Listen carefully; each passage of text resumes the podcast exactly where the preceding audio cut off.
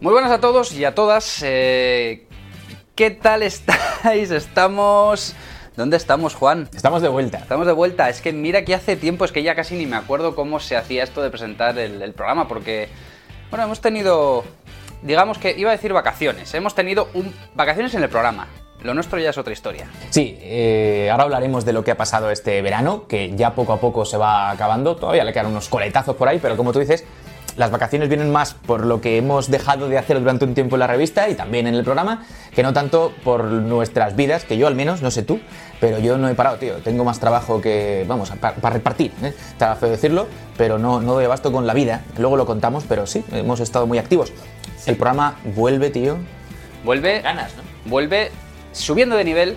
Ya tenía ganas de decirlo. Subiendo de nivel. No como cada semana, ahora hablaremos de ello, que ocurre como que no cada semana. Bueno, ahora tranquilos hablamos de ello, pero volvemos una temporada más con muchas novedades, con cosas que comentaremos a continuación. Comentaremos a continuación, nos eh, vamos a poner ya las pilas, nos damos la bienvenida con estos jetos. Como no veis la hora, vosotros pues veis esto como debe ser cuando os viene bien. Eh, no son las mejores horas ¿eh? para, para estar aquí dando la cara.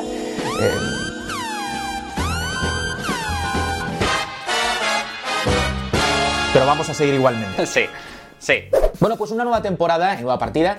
Vamos a mm, seguir un poco en la línea, si nos conocéis, de la pasada. Eh, y si no, pues os explicamos un poquito cuál es el espíritu del programa de forma muy breve. eh, y cuáles son las líneas maestras de este espacio en Mary Station que pretendemos hacer nuestro y vuestro. Ahora os contaremos más novedades. Pero como decía, para el que no nos conozca, la temporada pasada acabó, eh, bueno, pues acabó en el verano, pero no empezó en septiembre, es decir, no empezó en estas fechas. Fue una temporada corta porque el programa arrancó con la temporada, digamos, de, formatos en Mary Station ya empezaba bastante avanzada. Bastante avanzada ya prácticamente terminando, porque tuvimos, pues eso, nueve programas y fue muy cortita. Pero ahora tenemos pensadas pues muchas cosas. Dio de sí la temporada pasada, como decíamos, en esa línea que pretendemos sea también la de esta temporada, con, mm, bueno, primero opinión nuestra, evidentemente, actualidad, pero también momentos que yo creo que hicieron del programa algo diferente y con personalidad. Tuvimos además personalidades por aquí de postín relacionados de alguna forma con la industria del videojuego, si no porque son parte activa, porque lo son desde el punto de vista, como tantos, eh, del disfrute, ¿eh? de, de jugadores habituales. Como, por ejemplo, ¿quién? ¿Quién tuvimos? Recordemos un poquito Tuvimos- de cada uno de ellos. Tuvimos la voz de Kratos. Hablamos de. eh, bueno, ha hecho muchas cosas, pero se le conoce sobre todo en el mundo del videojuego, que es por lo que hoy más nos va, nos va a hablar, por ser la voz de Kratos en God of War. Sí, señor. Y, y llega de repente un día, eh, hacemos una prueba. No, perdón, no fue por prueba, fue por casting de voces que teníamos ya en el, en el estudio. Y el cliente decide que yo tengo que hacer a un mastodonte de dos metros por no sé cuánto, que pesa 100 kilos, que tiene un bozarrón. Y, y entonces yo me quedé como diciendo, yo creo que Sony no sabe lo que hace. Supuso un reto, porque claro, tenía que bajarme a todos mis graves y, e intentar llenar a ese personaje. Juan Navarro, amiguete de Atriles, compañero en la profesión del doblaje, crack, que nos estuvo contando un poco cómo funciona la cosa eh, pues del doblaje concretamente de videojuegos en aquella entrevista. Tuvimos más gente. Tuvimos también, eh, aprovechando el lanzamiento de ese gran título español de Rain, tuvimos a la gente de Tequila, que casi hicieron ellos solos la entrevista. Qué grandes. Bueno, pues eh, ¿cuánto tiempo tenemos? ¿Has dicho? Haz la versión Redux. La, ok, la Redux es niño en una isla. Que, que a nivel técnico es un poco flojillo. Que a veces decimos, incluso no nos ponemos de acuerdo en que, en qué es un roguelike o en qué es un hack and slash. Que un roguelike es como un rogue. Es like a, sí, Like a rogue. like a rogue. Like a ro, oh, oh, oh, que- Que tenemos 20 minutos. Perdón, Oye, hace... ¿Os acuerdáis de este juego? joder, siempre, siempre estamos igual tú y yo. ¿Has jugado no sé quién? Y yo, no. Y me hace, no, ¿cómo que no has jugado? Tienes que jugar. Y yo, llevo 25 juegos ya que tengo que jugar. Y además de, como decimos, parte activa de la profesión, con eh, bueno, estas eh, declaraciones, estas entrevistas, estos ratos también con mucho humor y muchas bromas aquí en, en- en- en este pequeño plató que tenemos en Meri, tuvimos gente que es conocida por otros menesteres, pero que también son jugones declarados y que quisieron pasarse por el programa para contarnos sus experiencias, como Javier Pérez Campos. Lo que soy es muy de, bueno, pues un fin de semana a lo mejor ponerme tres horas y quedarme enganchado cuatro horas. Eh, antes, ahora ya menos, pero antes era muy cuando, ¿sabes? Tu pisito de soltero, vives tal, pues las madrugadas de... cervezas, tus doritos. Claro. los, los mandos ahí achurretosos, ¿no? De la grasa. ¿eh?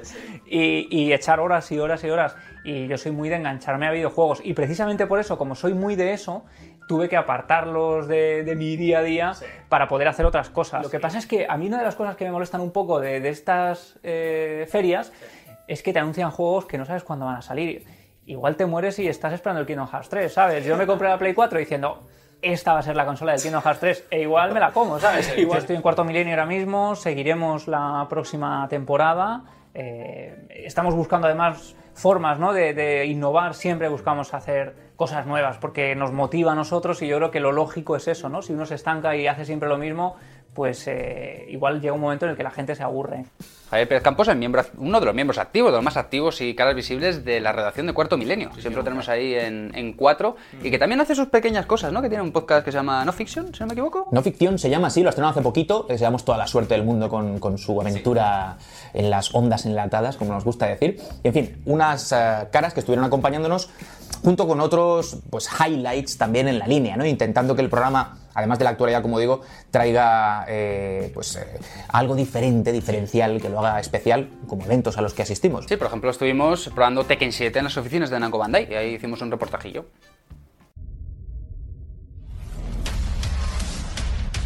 El torneo del puño de hierro está a la vuelta. Los mejores luchadores de todo el mundo se vuelven a ver las caras en la séptima entrega de uno de los títulos más exitosos, Tekken 7. Nos hemos desplazado hasta las oficinas de Namco Bandai para probarlo y estas son nuestras impresiones. Y nada, pues muchas ganas de que salga el juego nuevo. Aún estoy con el, el Zelda, el Breath of the Wild, y que le estoy echando horas, pues digo, ya me lo pillaré cuando más adelante.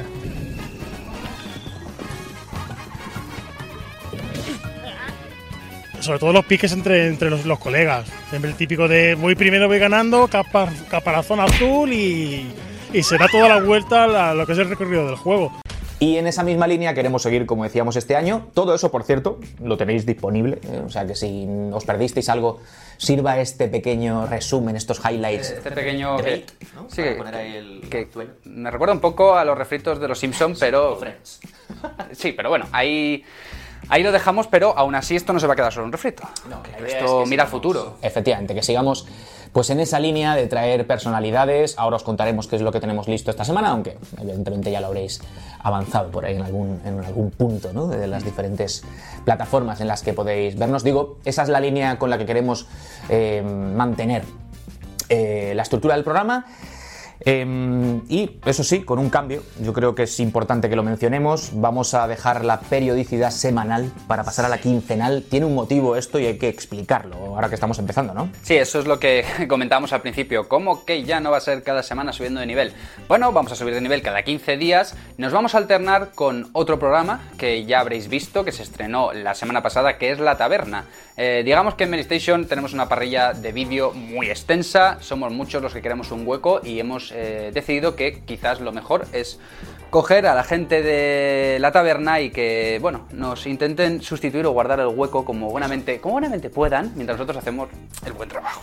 No sé si lo nuestro, ya que estamos con la, pues la metáfora esta, ¿no? Del, de, lo- de lo que supone a nivel de, de formato la taberna en sí y el nombre, lo deberíamos llamar el mesón.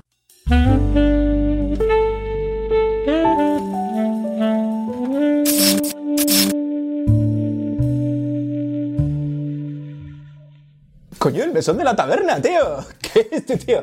Hábil en montaje, ya lo veis. Bueno, pues sí, el mesón, mesón, mesón, mesón. eh, y la taberna, que es, eh, como tú dices, otra apuesta. Estuvo bien el primero, ¿eh? Estuvo bien, pero bueno, tuvo sus cosillas ahí que Albert, en fin. Y no sé qué vas a jugar a cuánto. Bueno, ves, a, a lo mejor la serie, mira. La clave de esto la serie tiene. co- ¿Cómo se llama el, el que programó el Nier, el creador del Nier Automata? ¿Cómo se llama? Taro. ¿Sí? Taro Bueno, es. sí. Esta, la clave la tiene Taro, el, el director de Nier Automata. Y lo dijo. No, sí. esto como no, no pasa, Nada. como esto Dani luego Sí. lo corta, pues se- Bueno, no sé que si Dani quiere hay gente que saber algo de decir- esto. Bueno, un desliz lo puede tener todo el mundo. Yo los tengo constantemente, así que no vamos a culparles.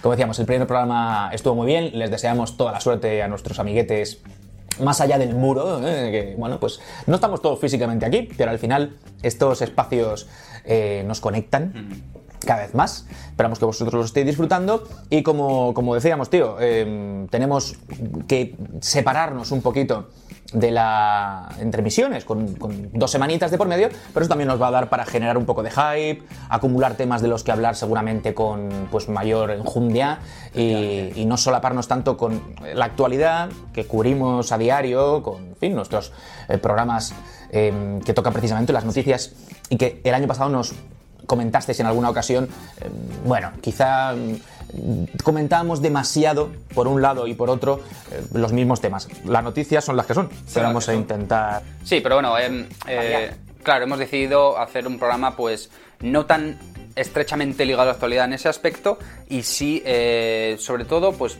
varias cosas. Primero, vamos a seguir manteniendo lo que son nuestro fuerte, que, yo considero que son nuestro fuerte, las entrevistas.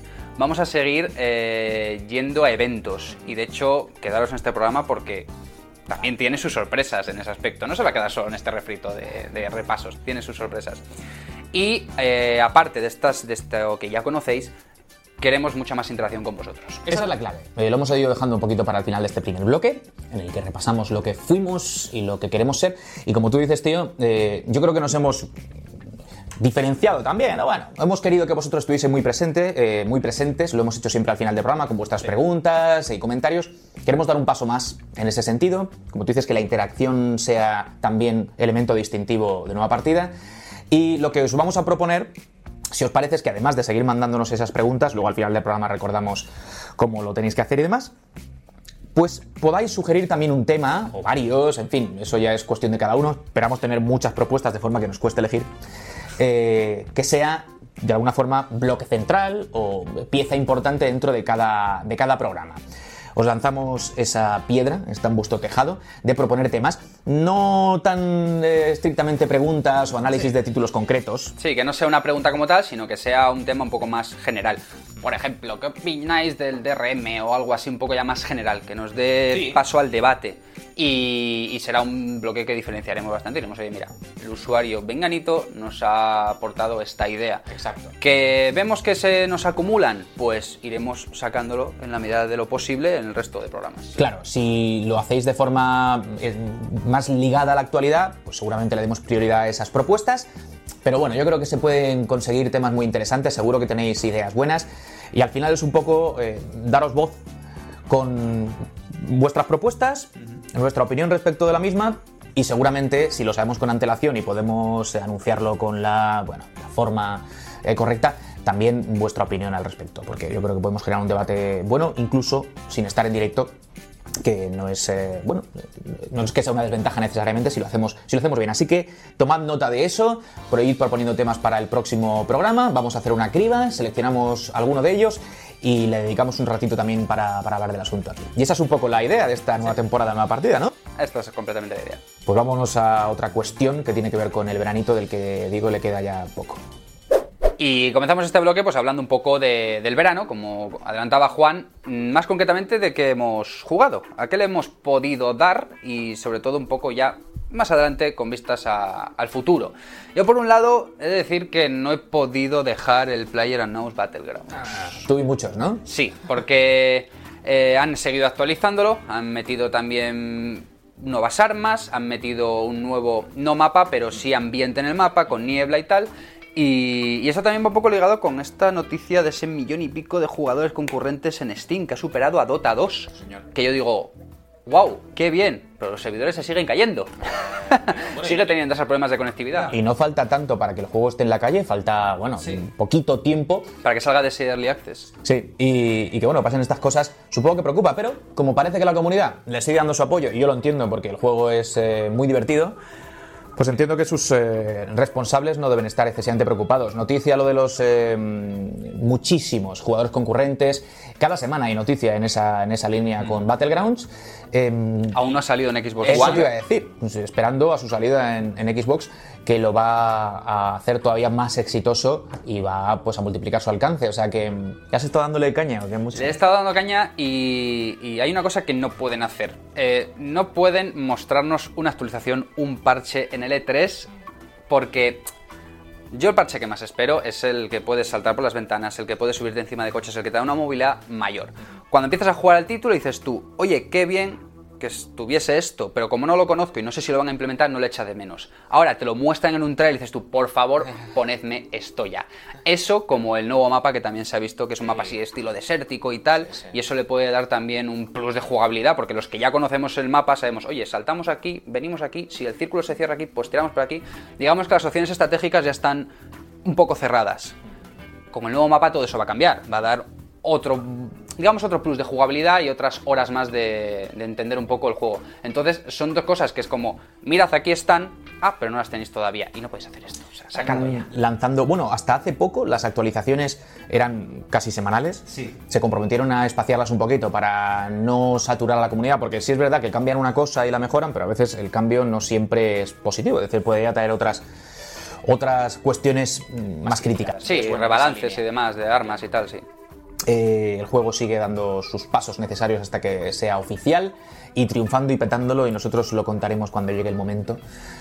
Pertinentemente, ¿qué más cosas has jugado, amiguete Dani, tío? Pues eh, cuando estéis viendo este vídeo ya habrá salido la expansión, la segunda expansión de Guild Wars 2. Hostia, Guild Wars 2, tío. Guild Wars 2 que llevaba dos años sin expansión. Sí que es verdad que, al igual que Battlegrounds, tuvo un tiempo de actualizaciones muy periódicas, quincenales, y lo pasaron a casi cada dos o tres meses para hacerlas un poco más enjundiosas.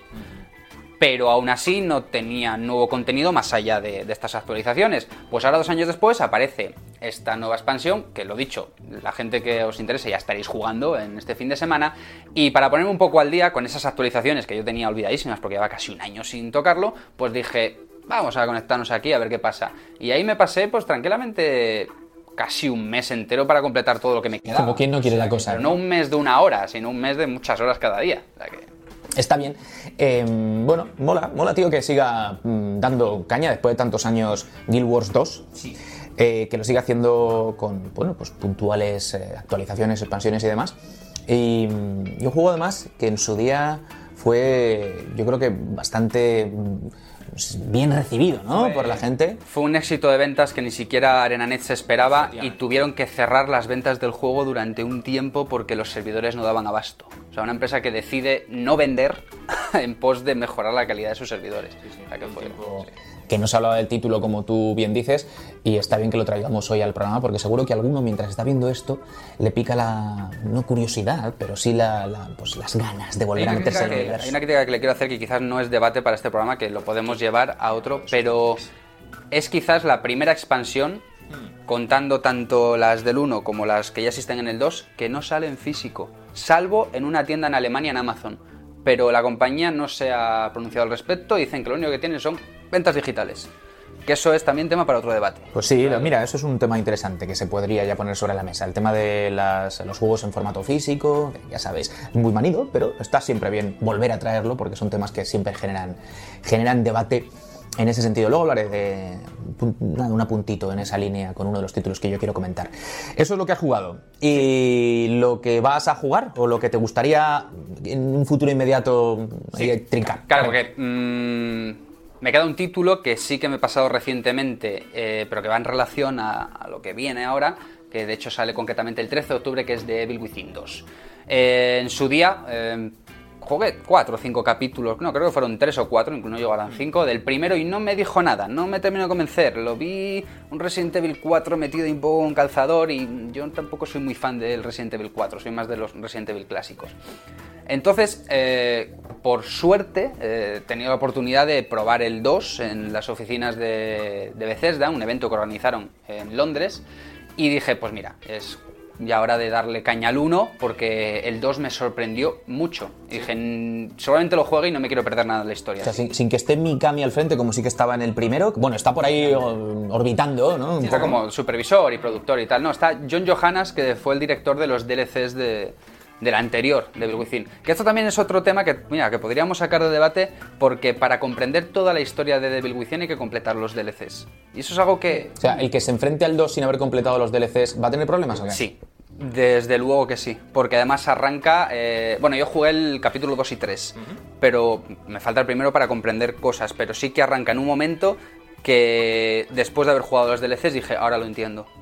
Y como, mm, si me hubiese pasado el juego base ¿Te lo pasaste solo. todo entonces? Sí. Madre mía, tío. Y no te había hecho mucha gracia. Y no me había hecho mucha gracia, pero dije, bueno, vamos a darle caña. De hecho, además, los DLCs, eh, al- yo no sé si tiene que ver por el cambio de director, tienen unas mecánicas de jugabilidad muy distintas, se basan muchísimo más en infiltración y sigilo, pero con... Va en esa línea el nuevo, ¿no? El nuevo, no, el nuevo sí que tiene sigilo y tiene... Porque, por ejemplo, se añaden esto, lo veréis eh, cuando haya salido también este vídeo, veréis que han salido un impresiones el jueves y cuento ahí pues un poco todos los detalles, pero así en esbozos... eh, el nuevo se centra más en la exploración que el primero. El primero era mucho más pasillero y el segundo hay partes que son mucho más abiertas. Tienes diferentes caminos para explorar.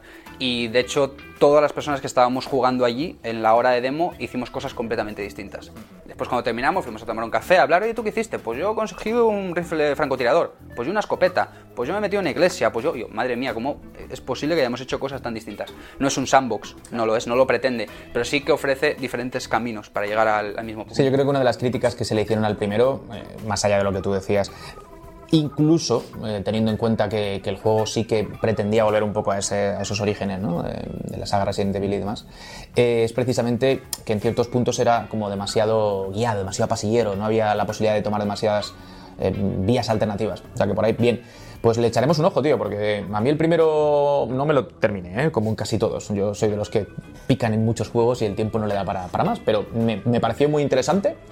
Además, también tuve la ocasión, como tú, de probarlo aquí, en Madrid, eh, de forma exclusiva cuando se estuvo promocionando, previo al lanzamiento y demás, y a mí me resultó atractivo.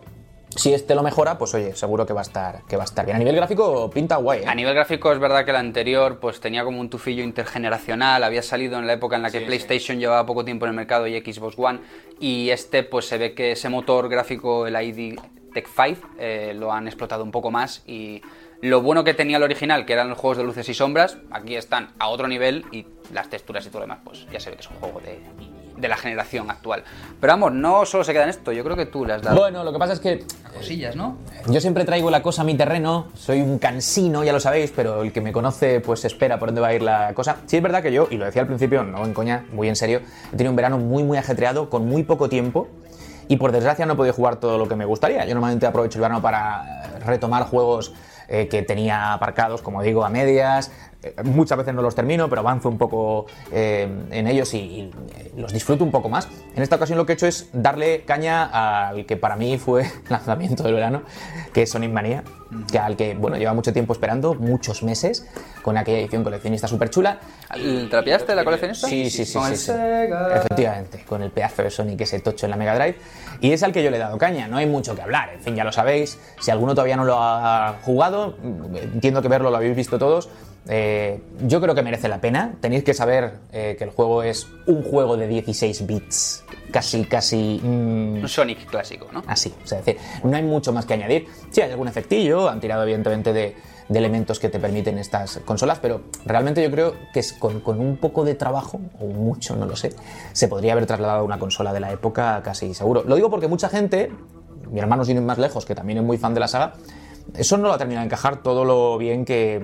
¿El apartado gráfico? No, el, el tema de que sea tan un juego de 16 bits. Es decir, joder, tío, es que sí, es muy disfrutable, pero es que no, lo estoy jugando Play 4, en la consola en que estés jugándolo, y uf, echo de menos a lo mejor que hubiesen tirado en algún punto concreto de algo, pues... Un poco más innovador en ese aspecto, ¿no? O más juego- actual. Sí.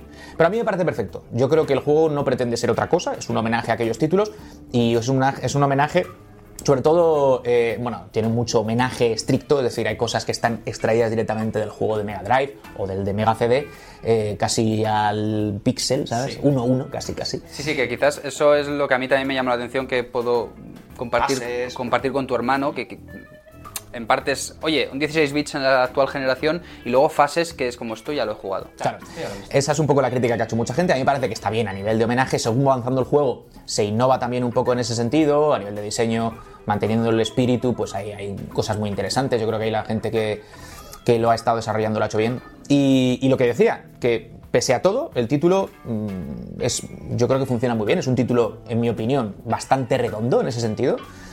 Y seguramente el mejor Sonic en mucho tiempo. Que además, mm, ahora que lo decías, eh, no está eh, hecho por el Sonic Team original. No, no, no, no. Hay un equipo, digamos, de fans detrás de este título que habían hecho ya otras cosas eh, con, con la saga y que Sega directamente identifica y, y capta ¿no? al que le pone ¿no? la responsabilidad de hacer este título, demostrando dos cosas. La primera, que hay gente por ahí muy máquina haciendo cositas. Ahora habla- en dos minutos. Hablamos también de, de otro que es un, pues, un dios ¿eh? del pixel, que lo tenemos aquí muy cerquita. Eso, y, y lo segundo, que quiero decirte que no siempre tienes que recurrir a los, a los en teoría, gurús de, de las sagas o de los géneros para hacer eh, juegos con un espíritu mm, auténtico, eh, con, con pedigrí, como es este Sonic. Y lo segundo, que, que está bien darle alas a la gente con talento mm, de forma oficial. Es decir, muchas veces se les pone trabas a esta gente que está haciendo homenajes, eh, reinvenciones de sagas clásicas. Yo quiero recordar que con Streets of Rage ha habido cierta polémica en algún momento en los años recientes. Con Metroid también. Sí, sí, sí, con otras. ¿eh? Que, que, bueno, oye, tienen lógicamente todo el derecho del mundo a tirar de derechos precisamente y decir, oye, mira, por aquí no, tal. Pero si en vez de eso se potenciase, se, se captase, como decía, se eh, premiase y se incentivase con esto, que la gente tuviese una motivación adicional, pues salen cosas muy chulas como este Sonic Manía. Ganamos todos. Ganamos todos, sí, sí, sí, sí.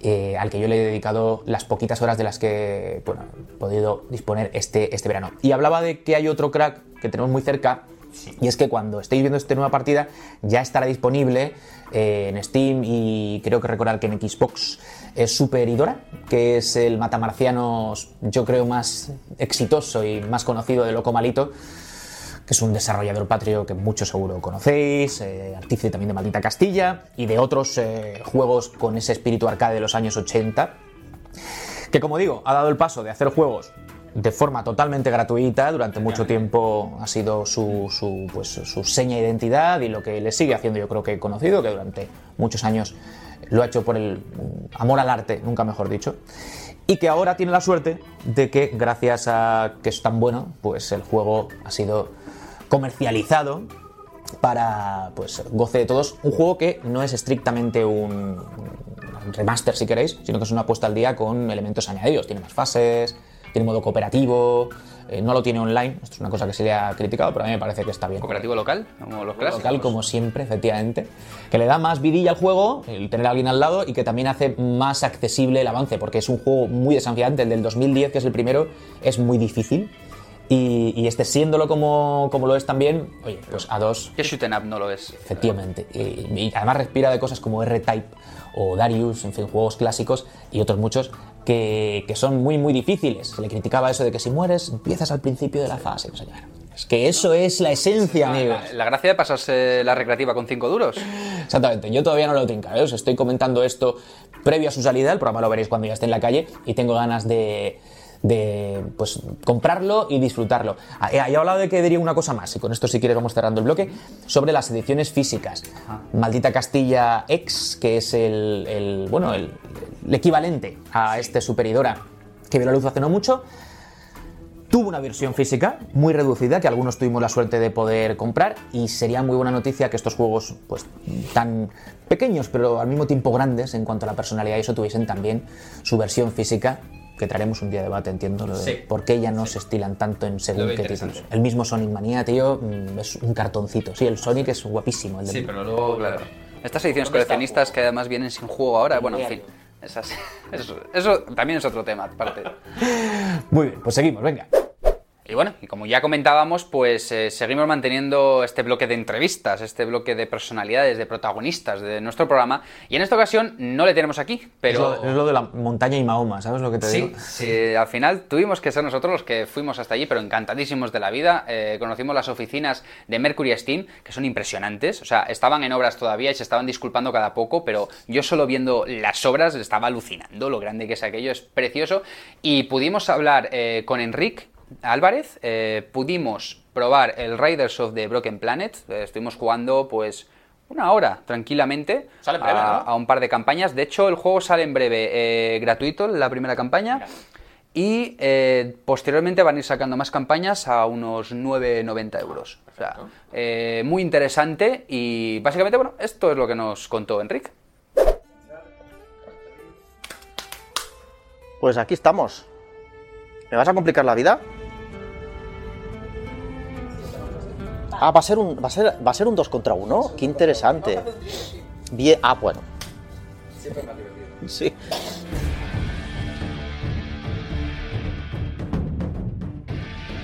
Pues Ryder surge eh, eh, justo después de haber trabajado durante casi siete años en la saga Castlevania Lost of Shadow.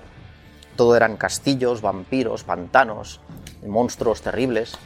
Y, y es un poco el regreso del estudio al origen. Y también un poquito sacarse la espina que se nos quedó clavada con Jericho. Eh, no acabó siendo aquello el juego que queríamos en el estudio. La idea surgió de un germen eh, muy, muy simple, en el fondo. Ese germen era Los Siete Magníficos, en el espacio.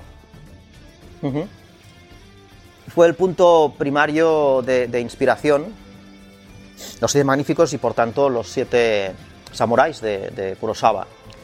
Esa idea de, de un grupo de eh, luchadores, mercenarios, de dudosa catadura moral, que no siempre eh, hacen las cosas por las motivaciones correctas, pero que al fin y al cabo están luchando por la liberación de un pueblo, queríamos hacer un juego que fuera un shooter distinto, un shooter diferente, un shooter que contara una historia, pero que a la vez eh, fuera un multijugador lo más furioso posible. Entonces, Riders of the Broken Planet es un juego atípico, en el sentido de que no es un juego que se base en modos de juego, que es la dirección que parecen tomar los otros shooters, ¿no? Es decir, aquí tienes tu CTF, tu Team Deathmatch, tu captura la pila, tu recarga el no sé qué.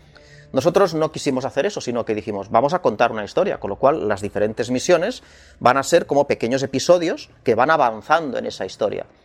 Y vamos a aprovechar las bases jugables del juego y la base narrativa para construir algo especial misión a misión.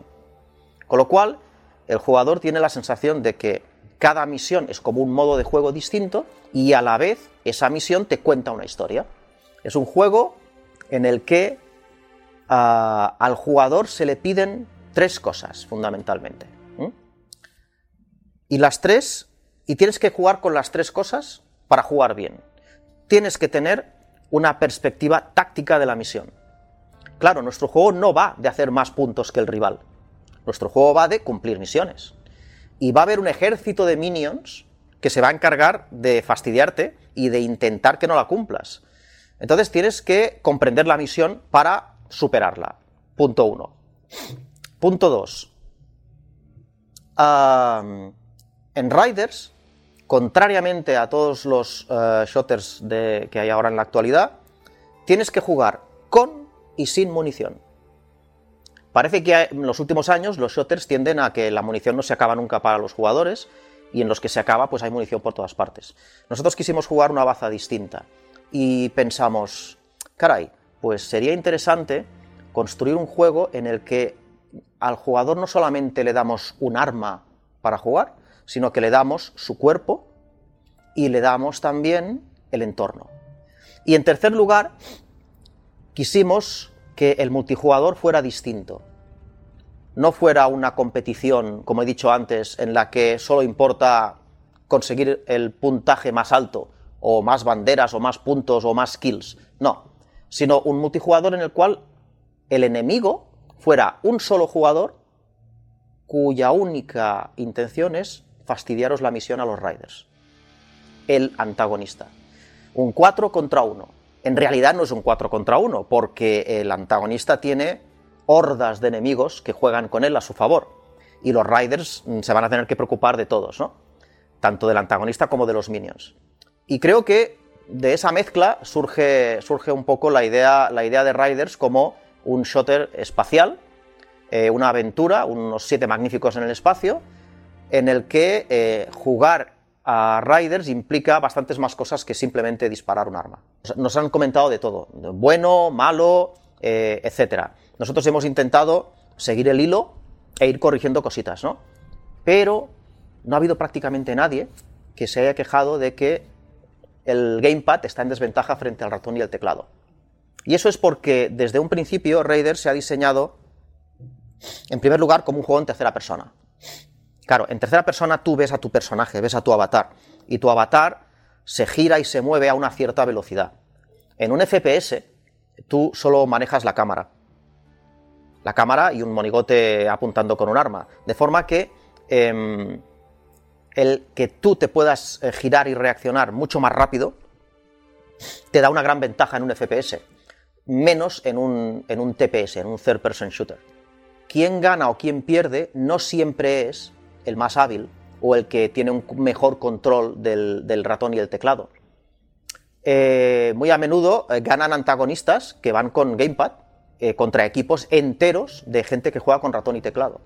Entonces, esto es así ¿por qué? Pues porque el antagonista puede ganar de tantas maneras diferentes eh, que no pasan necesariamente por ser más rápido, ni más habilidoso, ni, ni, por tener mejores reflejos que el rival. A nosotros nos gusta siempre ser lo más consistentes posible con la narrativa y con la historia. Entonces, la verdad es que yo siempre digo que Raiders no es un hero shooter, porque los Raiders no son héroes. ¿Qué ocurre? Que, esos personajes no salen limpitos del armario, sino que llevan años guerreando y todos tienen una historia, todos tienen un background, habitualmente nada mm, halagüeño. Y esas cicatrices se pueden ver en los propios personajes. Y de ahí surgió esa idea de, diseñar a los personajes con un punto extremo, eh, con un punto que, hicieran visible ese, ese pasado. Por ejemplo, Alicia, que por cierto es uno de los personajes que más populares durante la beta, si os fijáis, lleva una marca aquí en el cuello. Sí, la Punky, como si alguien la hubiera intentado estrangular. Y es un personaje, pues, con, una, digámoslo así, personalidad bastante problemática, pero tiene sus razones. Y lo mismo ocurre con todos los demás. Eh, en cuanto al desnudo masculino, pues es evidente que a Laikus le importa un pito quien le mire y, él no siente ningún tipo de vergüenza ni nada por eh, mostrarse como Dios le trajo al mundo. El, hacerlo digital y por campañas nos permite incluir a la comunidad en el desarrollo del juego. Os voy a poner un ejemplo. El viernes sale, Alien Miss y os lo compráis. Lo jugáis y veréis cosas que os gustan y cosas que no. Os vais a nuestros foros y nos lo decís. Oye, Enric, no, no me ha gustado tal cosa, no me ha gustado tal otra nosotros lo analizamos y si vemos que hay unanimidad en la comunidad de algo no gusta, algo gusta y, se quiere más, una dirección que nosotros no habíamos explorado resulta que aparece como una posibilidad, todo eso nosotros lo vamos a tener en cuenta y lo vamos a hacer. ¿Y cómo sabéis que lo vamos a hacer? Porque al cabo de unos poquitos meses sale la segunda campaña. Y si vosotros no veis que lo hemos hecho, simplemente no la compráis. Bueno, eh, uno de los objetivos principales de, de, Riders a nivel jugable, con una propuesta que sin duda es. está más basada en, que tengas presente la misión, seas muy consciente del, lugar que ocupas en la partida, más que de la habilidad pura y dura, ¿sabes? Eh, tenía que integrar diversos aspectos de, sobre todo, interacción con el entorno. Esta organicidad también la llevamos al, combate. Eh, vosotros habéis jugado y sabréis que es, relativamente sencillo eh, luchar con todas tus armas. Es decir, con el arma de fuego y con tus puños y con tu habilidad. Puedes lanzar cualquiera de ellas en cualquier momento. Este no es un juego en el que haya una melee estrictamente dicha. Lo que hay son herramientas que te permiten en cualquier momento soltarle un bofetón al enemigo o una patada de karate. eh, y acabar con él. Normalmente suele ser la buena decisión a la corta distancia, ¿de acuerdo? Y como al fin y al cabo necesitas eso, porque en el mundo de Riders of the Broken Planet, cuando un enemigo cae, su Aleph interior desvanece el cuerpo, el Aleph vuelve a la naturaleza y desintegra el cuerpo y todo lo que llevara.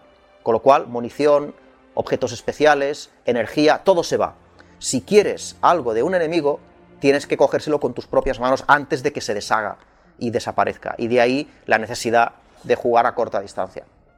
Esta, este concepto lo que hace es acercar el combate, mucho más que en otros shooters. Eh, aquí a ti te interesa estar cerca del enemigo, porque nunca sabes cuándo vas a necesitar más munición, o un objeto especial que necesitas para cumplir la misión, o energía para realizar alguna tarea que la misión te pide. Con lo cual, esa tendencia a acercar a los combatientes eh, le sienta estupendamente bien y hace que el juego se perciba diferente. Bueno, que majo, Enric, como siempre. Qué interesante, eh, Riders of the Broken Planet, ¿eh? que bien lo pronuncio. Y sobre todo, tío, me mola mucho el- esa línea ¿no? que tiene el juego en cuanto a romper con clichés, de los que muchos estamos ya hartos y que ellos han propuesto no, no usar. A mí me parece eso fenomenal. Los personajes son, pues casi el clásico básico, son antihéroes como él decía, pero sí que es verdad que rompe con, por ejemplo, hemos visto el pompis de un señor, ¿no? Y, Que tienen pompe, ya os lo digo yo. Sí, sí. Y pues una chica que no quería ser rescatada, pues bueno, cosas así. En fin, eh, vamos a ir cerrando, después de haber visto esta entrevista. Nos vamos a ir despidiendo esta semana, no tenemos mensajes, volvemos a la carga y estamos eh, pues haciendo acopio de los, de los mismos.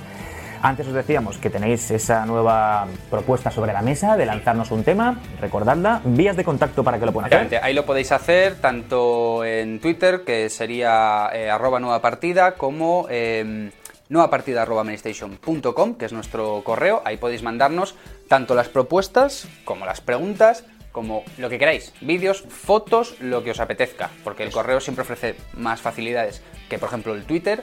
Eh, en nuestro Twitter personal seguramente a lo mejor no mencionaréis, que bueno, que no, no está mal que lo mencionéis ahí en plan, de, "Pues mira, tengo una pregunta y tal.